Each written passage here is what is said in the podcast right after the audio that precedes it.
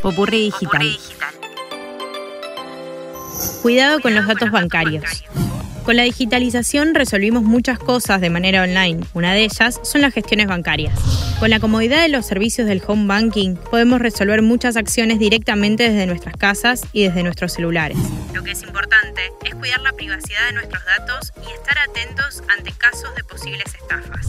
Podemos decir algunas palabras claves como phishing, que son las estafas por mail, o smishing, que son las estafas por medios como WhatsApp o mensajes de texto.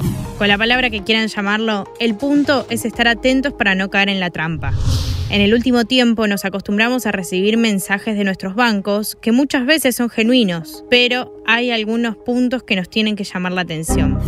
Que el banco que te contacta sea uno en el que tengas cuenta. De no ser así, es dudoso que se comuniquen pidiendo que cambies datos que nunca ingresaste. También prestar especial atención cuando uno interactúa con mails de los bancos, ya que es información delicada por lo que implica. Entonces, abrirlo no es tan grave como hacer clic en los links o peor todavía, ingresar nuestra clave. Es importante chequear el remitente desde donde sale ese correo. A veces es muy evidente que andreita002.hola.com no es una cuenta oficial del banco. Pero tenemos que tomarnos el tiempo de mirarlo. Lo mismo con las gráficas oficiales.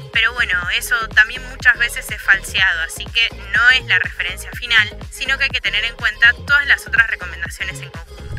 En el caso de identificar que no seguiste estas sugerencias y respondiste a un mensaje dudoso con datos delicados, comunícate lo más pronto posible a tu banco para avisarles de la situación y que tomen las medidas pertinentes.